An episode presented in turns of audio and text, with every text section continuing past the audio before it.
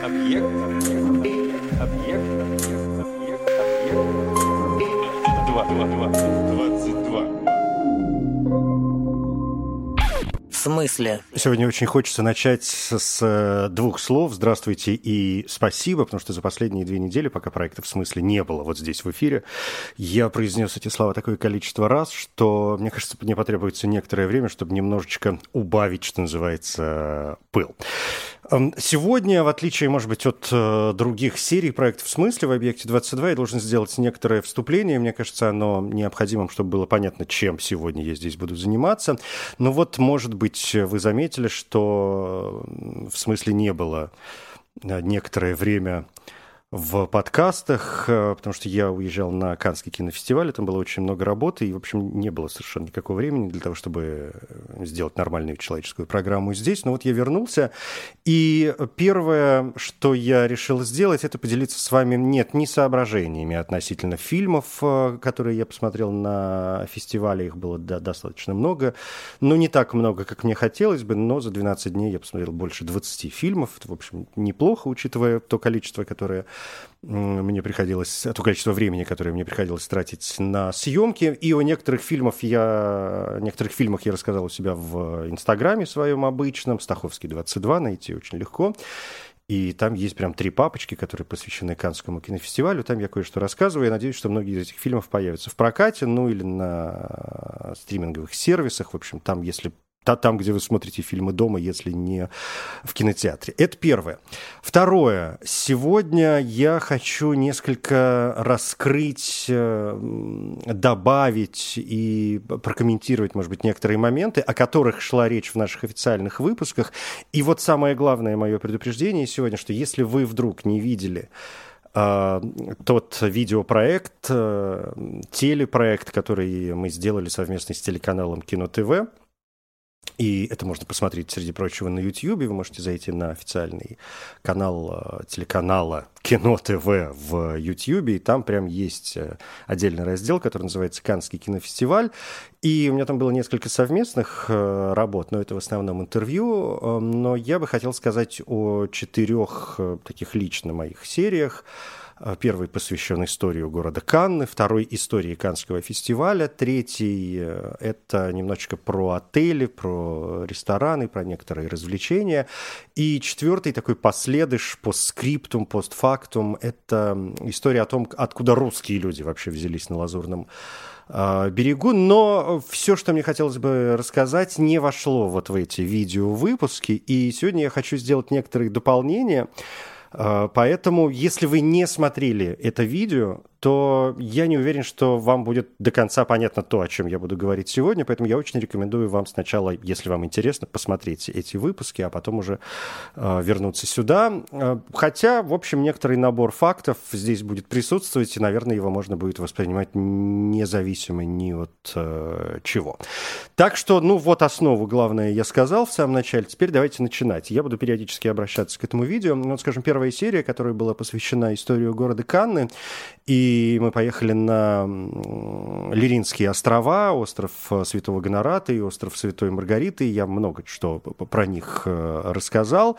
Но мне показалось, что есть еще забавные моменты, связанные с этими островами. Ну вот в частности, э, сама история Пальмы. Почему, да, Каннский фестиваль имеет символом именно пальму, и пальма, пальмовая ветвь – это символ, собственно, города Канны, и каждый вам расскажет, что пальма появилась на гербе Кан, потому что гонорат змею изгнал с островов пальмовой ветвью, но это такая довольно непримечательная, надо сказать, история. Мне кажется, она довольно скучна, а, потому что, ну, понятно, что это отсылка ко входу э, Господнему в Иерусалим, где жители встречали его пальмовыми ветвями, но вот мне кажется, это как-то скучновато. И мне нравится другая, более мощная легенда, настоящий такой триллер, когда, о чем я рассказывал в первом видео, на острове случилось целое нашествие змей из скорпионов, то есть там была не одна какая-то змея, а когда их много, это уже интересней. И это сильно вредит созданию того монастыря, которым занимался святой ныне Гонорат. И поэтому он должен был очистить остров,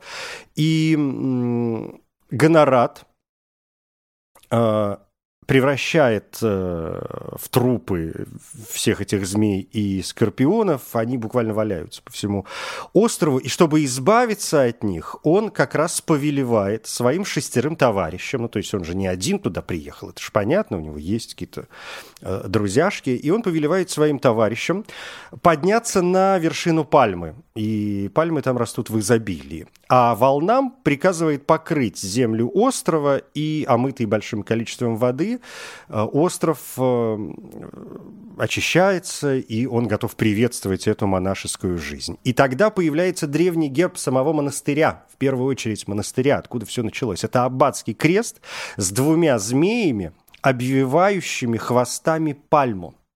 Пальму, понимаете? И вот с этого все и началось. Вот так пальма, на которую все взобрались, а потом она стала символом монастыря, перекочевала уже на герб, собственно, города Канны, а потом уже и на главную награду Каннского кинофестиваля.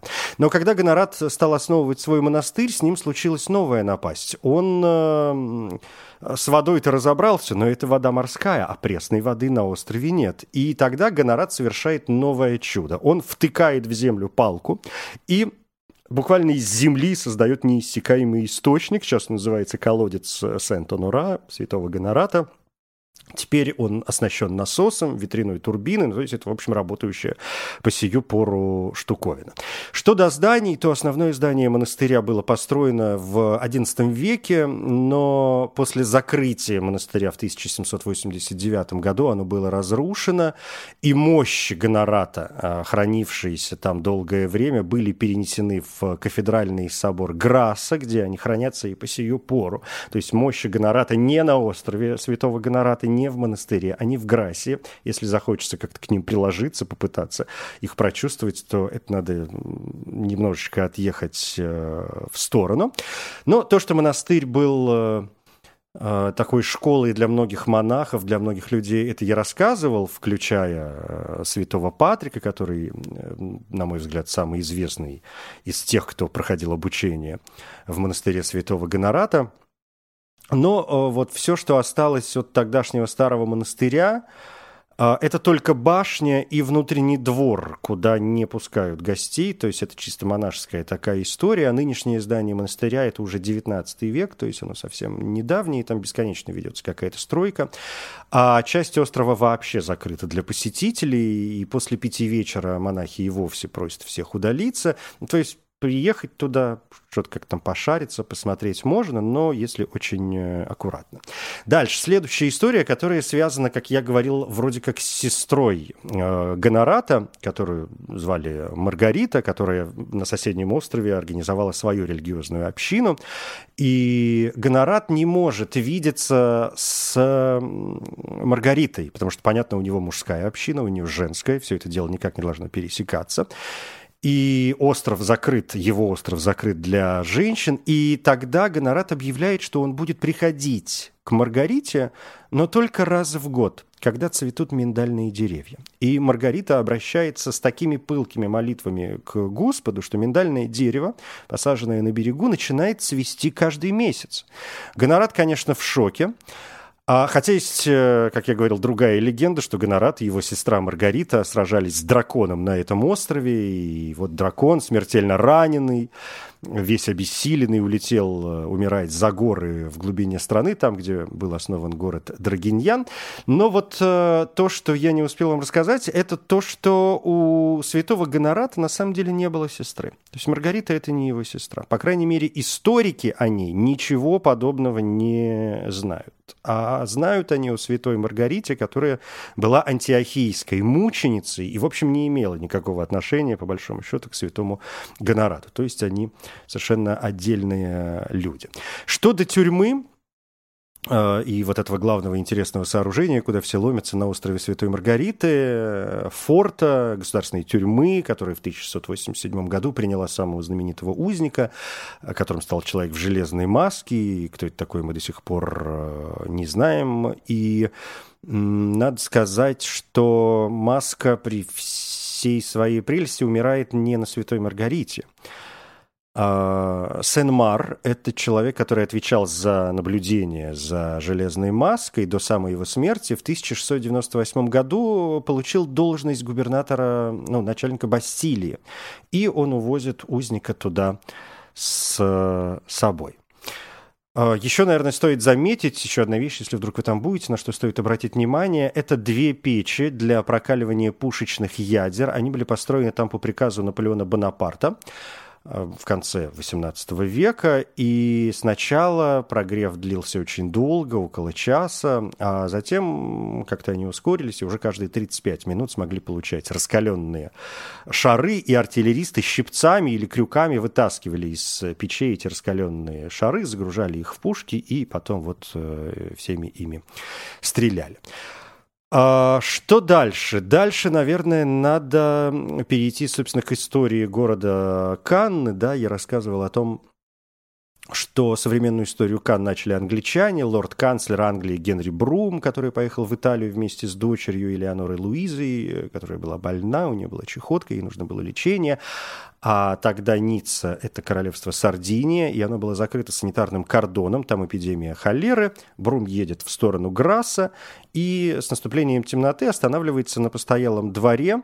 Этого человека я слышал разные варианты. Его зовут Мэтр то ли Пинчина, то ли Панчина, то ли Паншине. Ну вот что-то вот э, подобное. Рю-де-Пор современное в Каннах, и лорд Брум там останавливается, ему все нравится, еда, питье, ночлег, и э, он строит там э, виллу, и два года спустя весь лондонский высший свет устремляется в Канны на торжественное открытие а, огромного и великолепного особняка виллы Элеонора Луиза в честь дочери. Дочь его, правда, умерла, не дожила до этого события. Но вот таким образом небольшой рыбацкий поселок на две улицы и 300 человек э, превратился в более-менее ну, по крайней мере, начался, начал превращаться в более-менее человеческий город, превращаться в курорт. И Генри Брум таки умер в, в Каннах и похоронен на кладбище Гранд-Жас. Вилла существует по сию пору, но она находится в частной собственности. Город разрастается, туристы прут, э, вот-вот откроют железную дорогу до Парижа, и до столицы можно будет добраться всего за каких-то два часа, но вначале, естественно, нужно построить порт. Его строят с центром на набережной Сен-Пьер, дальше епископ Фрижус, который в 1838 году приходит благословить первый квартал новой набережной Сен-Пьер, Пьер, длина его аж 32 метра была, ширина 20 метров, но поняли, что это очень мало, стали расширять, увеличивают до 28 метров, продают землю, строят новые предприятия, места, конечно, не хватает, и тропу удлиняют, а, тропу, вьющуюся вдоль побережья. И вот она получила как раз название «Путь маленького креста», которая в конце концов станет э, знаменитой набережной Круазет. В средние века там построили башню чтобы следить за приближением подозрительных кораблей и предупреждать, разумеется, о них. А в 1635 году Франция Людовика XIII объявляет войну императору Фердинанду II и королю Испании Филиппу IV. И вот там построили форт, названный форт Круазет или форт де ла Круа. А потом, собственно, появился крест, к которому ходили каяться жители Кан по вот этой дорожке, которая ведет с одной стороны, да, где Рю-де-Порт и набережная Сен-Пьер, через вот эту всю набережную до Э, вот этого мыса, который разделяет э, два э, залива. Креста там, ну, то есть крест существует и по сию пору, в программе я его показывал, но это новодел, да, то есть его нынешний крест установили на том месте, где когда-то был старый крест, а старого креста, конечно, нет. И вот люди ходили туда каяться, на это место, на мыс, который отделяет Канский залив от залива Гольф-Жуан, все это напротив острова Святой Маргариты. А в начале 19 века вот этой дорожки, она как-то очень быстро сдулась, от нее не осталось никаких следов, потому что ее покрыли песчаные дюны, но уже в середине 19 века мэр города решил выложить бульвар, и вот проложенная в 1863 году набережная сначала называлась бульваром, бульваром императрицы, в честь императрицы Евгении, жены Наполеона III, а в 1871 году бульвар был э, назван Круазет по отношению к историческому району города.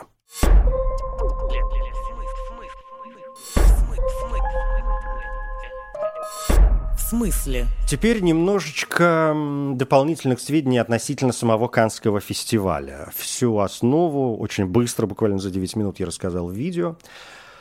А, ну вот есть немножко, мне кажется, что дополните, что может быть э, интересно. Во-первых, наверное, это это...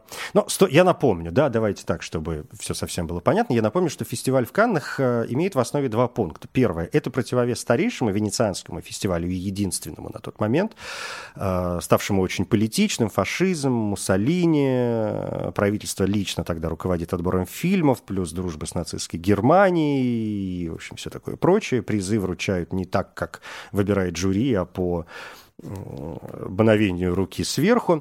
И это первый пункт. И второй пункт – это французский, французский противовес да, Венеции, потому что, во-первых, выставка 1937 года в Париже довольно успешная, а во-вторых, первая крупная ретроспектива, которая прошла на Венецианском кинофестивале, она была посвящена именно кино Франции. И, в общем, все, что стало происходить в Венеции, все в каком-то шоке и ужасе, и, эм, естественно, в жюри в Венеции были французские деятели, но в частности был дипломат Филипп Эрланже и журналист Рене Жанна. И вот Эрланже, возвращаясь на поезде во Францию, в спальном вагоне, да, в поезде ночью. Он, э, совершенно ошеломленный произошедшим в Венеции, задумывает организовать мероприятие, которое заменит Венецию и станет политически независимым. И по возвращении он обращается к властям и получает положительный ответ. Ну, то есть, с одной стороны, вдохновленный успехами 37-38 годов, а с другой, ощущая коллапс единственного на тот момент кинофестиваля, Франция решает создать свой свободный от давления фестиваль, но не одно одна. Об этом почему-то не часто упоминают, э, а это важно, мне кажется, но важно по одной простой причине. Я считаю необходимым, когда мы говорим о каких-то заслугах, не, неважно, чьи это заслуги, давайте будем упоминать да, эти моменты. И Канский фестиваль, э, французский фестиваль, создается при очень серьезной поддержке США, чей кинорынок уже тогда был э, основным.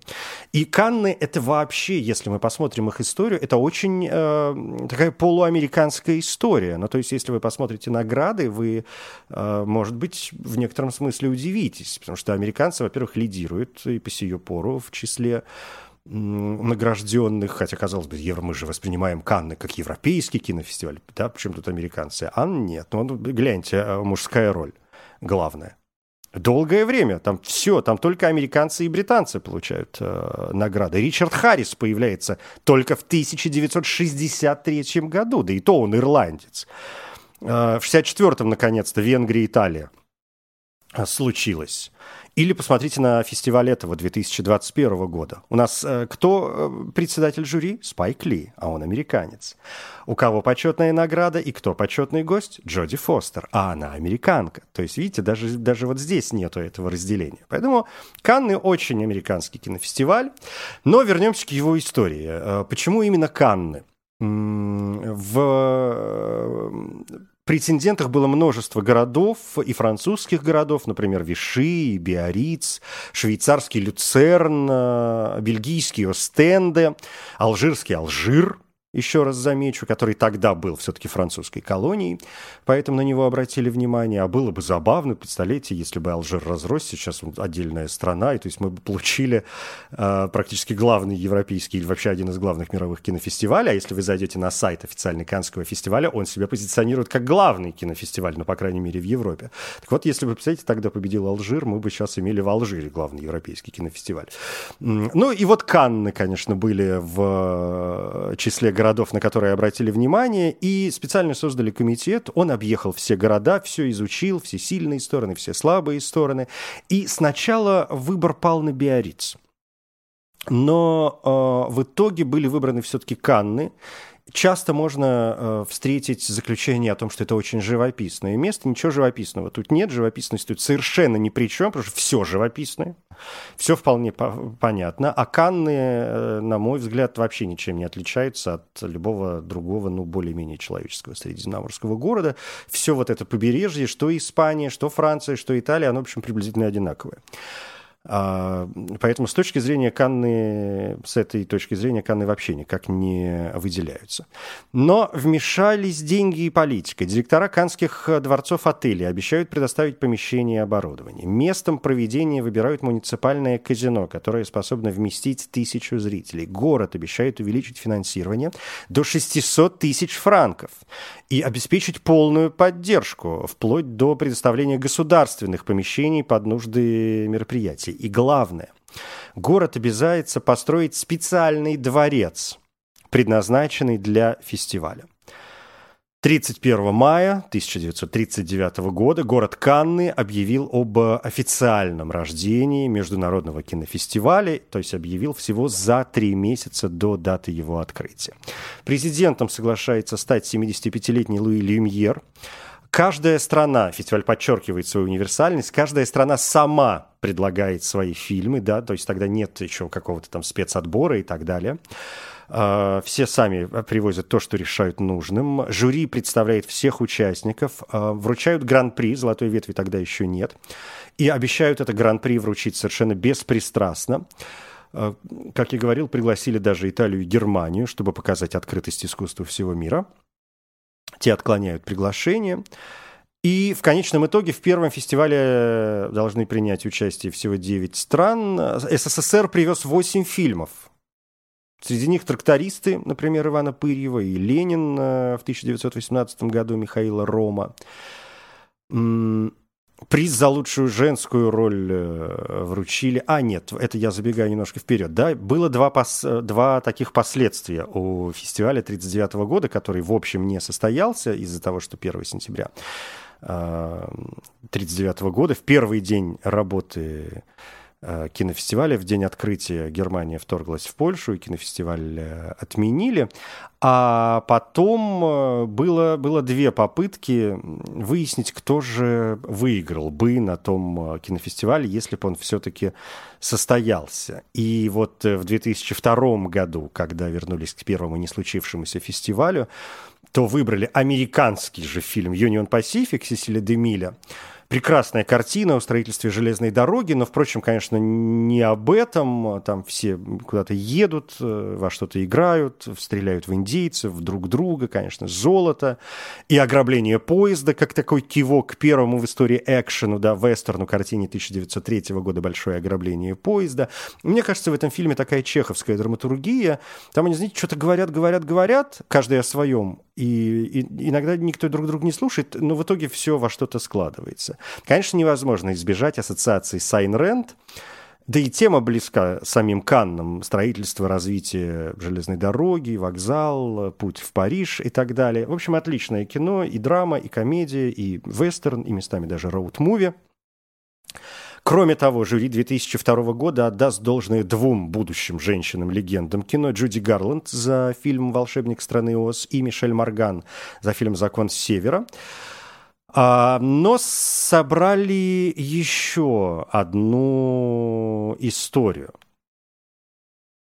Через 80 лет после прерванного первого выпуска Канского кинофестиваля решили раздать свои награды еще и в Орлеане в честь э, одного из создателей э, фестиваля, министра образования Жана Зе, который был уроженцем Орлеана. И там вручили приз Гран Жан Зе. И победил господин Смит э, в Сенате от Фрэнка Капре. А за лучшую женскую роль награды дали Айрин Дан в любовном романе и Марине Ладыниной в «Трактористах». Что до уже человеческого фестиваля, фестиваля 46 -го года, когда он возобновился, не случившись в 1939 году, где успели в частном порядке показать только один фильм «Горбун из Нотр-Дама». Вот, 20 сентября 46 -го года, в первый день уже работы человеческого кинофестиваля, был показан, кстати, тоже советский документальный полнометражный фильм «Берлин» режиссера Юлия Райзмана. А, в Каннах вообще очень любят военные русские фильмы. Если вы посмотрите на награды, ну, господи, там все про войну. Вот все что-то про это. Есть, конечно, исключения, но очень много именно войны. Современная наша история, она вот такая уже не военная.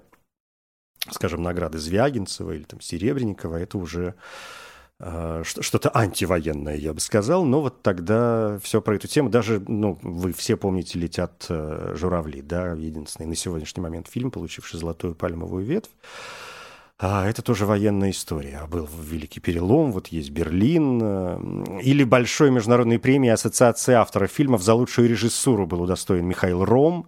И это такой антинацистский фильм, который называется «Номер 217» про русскую девушку, которая вот порабощена нацистской семьей, и у нее нет имени, ее просто называют «Номер 217». Прекрасная работа. И вот это, мне кажется, знаете, я в этом чувствую некую несправедливость. Когда мы говорим о Каннах, мы почему-то действительно часто вспоминаем «Летят журавли», говорят, говоря о том, что это наша единственная золотая пальмовая ветвь, но другие призы в Каннах э, для меня выглядят тоже достаточно важными. А до того, как ввели золотую пальмовую ветвь и были гран-при, которые были главной наградой, почему мы не вспоминаем о них? Или у нас вот, э, пожалуйста, есть другие награды за лучшую режиссуру и, и так далее. А наши женщины, которые получали свои награды в Каннах, да, то есть у нас вроде как нет большой такой канской женской истории, но с другой стороны у нас есть большая женская канская история.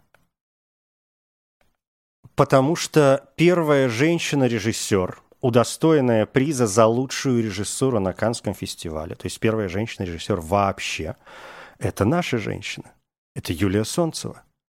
То есть это вообще первая женщина, получившая режиссерский приз на любом из крупных европейских фестивалей. Почему мы о ней забываем? Жена и соратница Александра Давженко, и она э, как актриса снималась... Э, ну, то есть мы знаем ее как минимум по участии в э, фильме «Аэлита» Якова Протазанова, 1924, по-моему, год, да, фантастический, классический э, фильм. Ее настоящая фамилия, кстати, была Пересветова, но, согласитесь, для кино это как-то не очень, потому что свет в кино очень важен, а тут Пересветова наверное, не случилась бы у нее карьера. А так вот Юлия Солнцева, да, укра... она украинка, но тем не менее, это Советский Союз, это, конечно, наша совершенно женщина. Почему мы о ней забываем и не, не говорим много на каждом углу и ей не гордимся, я совершенно не понимаю. Она привезла туда фильм «Повесть пламенных лет». Это очень патетическое кино. Деревья горят, мосты взрываются, самолеты летят, женщины руки к небу простирают. Подсудимый у вас при аресте обнаружена земля, а это родная земля, да? А врача, кстати, в этом фильме, как и в «Летят журавли», играет великий э, Василий Меркурьев – так что вот э, повесть пламенных лет – это, пожалуйста. Или почему мы, например, не вспоминаем о Елене Соловей?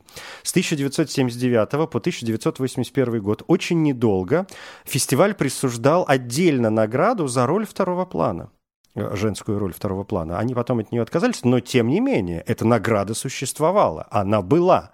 И в 1981 году награда досталась Елене Соловей, нашей великой, за фильм «Факт». Фильм, который э, называют также «Группа крови ноль».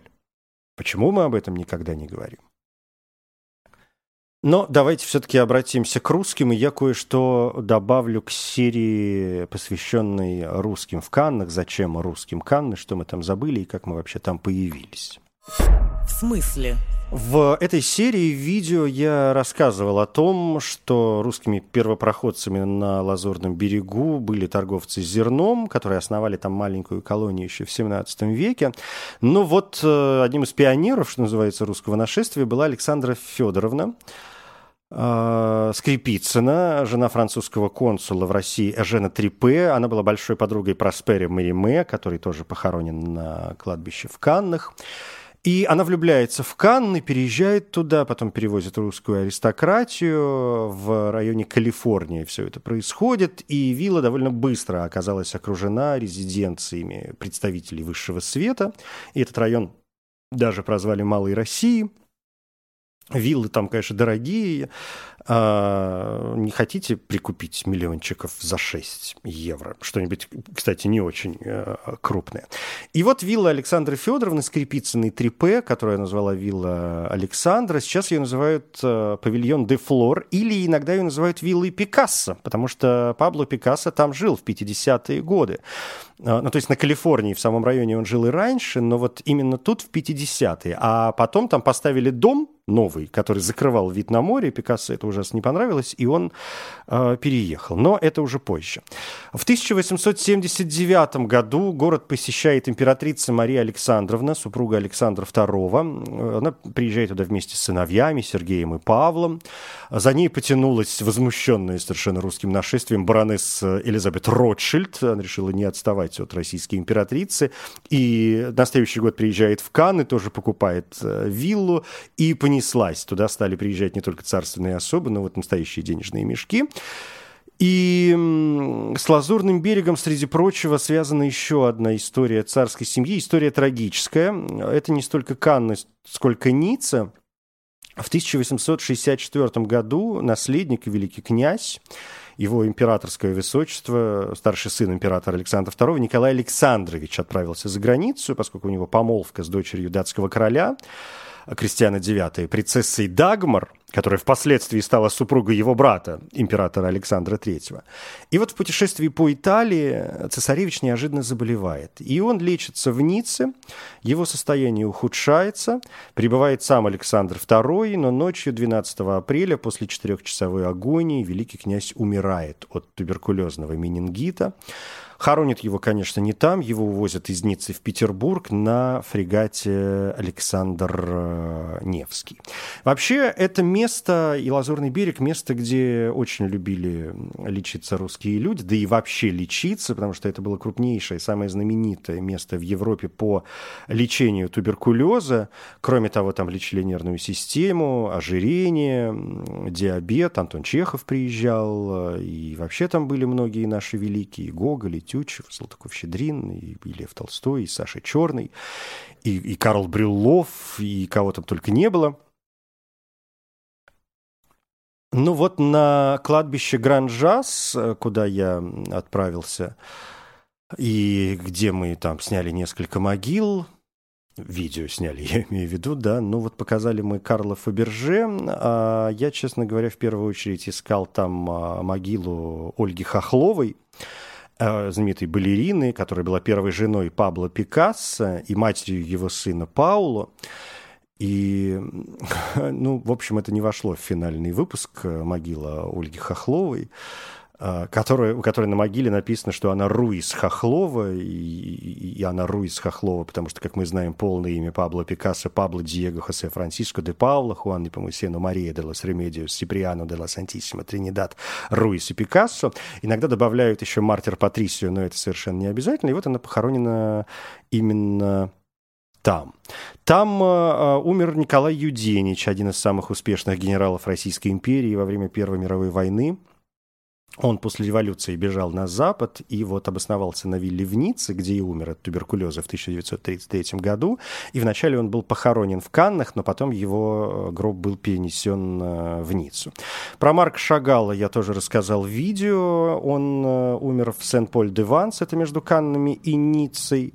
Ну и Боткин, и Луначарский, это вот все в той стороне. Ну и под занавес два слова, наверное, о Саве Морозове, который то ли самоубился, то ли его убили в Каннах, в рояль-отеле, и мы не знаем до сих пор толком, что с ним а, произошли. Великий человек, потомок крепостных, а, ставший химиком, чьи успехи привлекли внимание самого Менделеева, и мы знаем Морозова, что это человек, на чьи деньги был осуществлен проект создания Московского художественного театра. А, любитель роскошных балов. В Москве, мне кажется, по местам Морозова можно отдельную экскурсию проводить. И вот 15 апреля 1905 года жена и мать фабриканта собирают консилиум, которые, врачей, которые выносят вердикт. Тяжелое общее нервное расстройство, выражавшееся то в чрезмерном возбуждении, беспокойстве, бессоннице, то в подавленном состоянии, приступах тоски и прочее. Сегодня бы, наверное, назвали это биполярным расстройством. Ну, в общем, как-то ему было не очень хорошо. И под опекой врача и жены Саву увозят на лечение в Европу. Он выезжает сначала в Берлин, потом отправляется в э, Канны, переживает очень сильно кровавое воскресенье, вообще происходящее в России. Он возится с большевиками, ругается с Горьким.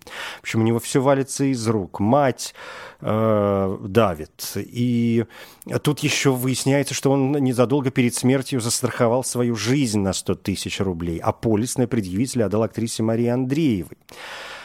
И вот он то ли умирает, то ли, то есть то ли его убивают, то ли он самоубивается. Похоронен он не в Каннах, не на Лазурном берегу вообще. Он похоронен на Рогожском кладбище в Москве. Его перевезли туда. И вот здесь возникает множество вопросов. Потому что, ну, как хоронить на кладбище, если он, например, самоубийца, да? У старообрядцев, а он из старообрядцев, то там хоронят или за оградой, либо на старых заброшенных кладбищах. А тут, в общем, все прилично. Речей на похоронах не произносили, гроб не открывали.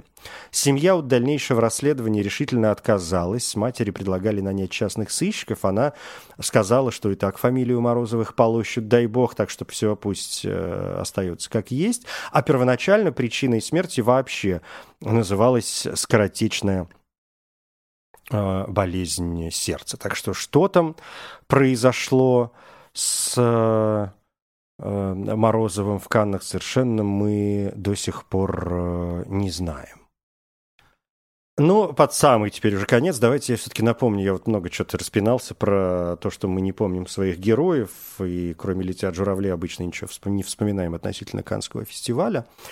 Хорошо, что у нас сейчас есть Звягинцев, хорошо, что у нас был Тарковский, но давайте я вот э, все-таки напомню, да, что первый русский фильм, еще раз получивший главную награду тогда Гран-при. Это великий перелом Фридриха Эрмлера. Он получил э, эту награду в числе 11 первых картин, когда давали всем. 1946 год. Первая русская режиссура – это герой «Шибки» Сергея Васильева. Первая пальмовая ветвь – это действительно «Летят журавли» Колотозова, фильм, который в России, кстати, в СССР, как вы помните, не оценили – в известиях маленькую заметочку тиснули, и все. Мол, у нас идеологические расхождения, так что давайте не будем. К слову, Баталов ведь тоже снимался в «Большой семье» в фильме, о котором я рассказывал в видео, который получил 16 наград Каннского кинофестиваля за лучший актерский ансамбль, 10 мужских, 6 женских ролей, наградили всех артистов. То есть мы два фильма имеем с участием э, Баталова, которые стали обладателями серьезных наград, и два фильма с участием Василия Меркурьева. Те же «Журавли» и «Повесть пламенных лет», о которых я сказал. «Сибириада» Кончаловского «Гран-при» И там же был скандал, э, поскольку писательница Франсуаза Саган грозилась выйти из состава жюри, если Кончаловский не получит золотую пальмовую ветвь вместе с апокалипсисом сегодня Фрэнсиса Форда Копполы. И Кончаловский позже рассказывал, что сам Коппола, в общем, тоже как бы был не против, но в итоге разделил приз жестяным барабаном э, Фолькера Шлендорфа, а Сибириаде досталось только Гран-при. Ну и вот наша сегодняшняя история, это, конечно, Кантимир Балагов, который прекрасно себя представляет представляет в Каннах Кирилл Серебренников. Гран-при есть у Никиты Михалкова с «Утомленными солнцем». Ну и, конечно, я не могу не сказать об Александре Сакурове, который получил награду за сценарий к фильму «Малох», первый фильм в трилогии а, «Малоха», значит, первый, потом был «Телец», а, не трилогия, тетралогия, да, потом было «Солнце», и последний был, э, собственно, «Фауст», да, «Малох» — это про Адольфа Гитлера, Еву Браун, «Телец» — это у нас э, Ленин, «Солнце» — это э, японская история и император э, Хирохита, ну, а «Фауст» который был показан на Венецианском кинофестивале и получил премию «Золотой лев», но это, видимо, какая-то отдельная история. Это, в общем, Фауст и Мефистофель, и совершенно прекрасная история. Все, пожалуй, все, что не успел рассказать в видео, да рассказал сегодня. Если вы вдруг не видели, пожалуйста, смотрите официальный а, официальная страница Кино ТВ телеканала на YouTube, раздел «Венецианский кинофестиваль». У себя на странице в Фейсбуке я тоже давал ссылки на это видео. А о фильмах э, этого кинофестиваля 2021 года я рассказывал у себя в Инстаграме, Стаховский 22. Ну и не забывайте, что есть еще и инстаграмчик небольшой, э, собственно, проекта «Объект 22», и он называется Object 22 Object. Вот такое не очень простое название, но тем не менее заходите, подписывайтесь, если хотите, и тогда, может быть, все будет э, хорошо. Все, пожалуй. Я Евгений Стаховский. Спасибо.